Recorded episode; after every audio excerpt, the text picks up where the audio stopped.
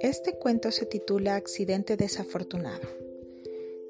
María se rompió el brazo aquella tarde antes de llegar a la cita que tenía con su novio Juan. Ahora los dos regresaban del hospital. Juan le dijo, déjame ayudarte para que te bajes del taxi, para luego subir arriba.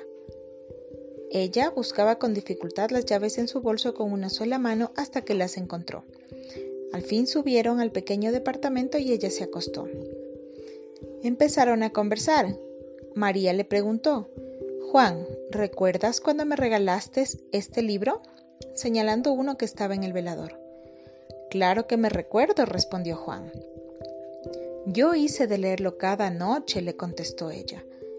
Hiciste bien, porque es un buen libro, replicó él, y a continuación le dijo que le dejaría que se durmiera, porque ella lo necesitaba.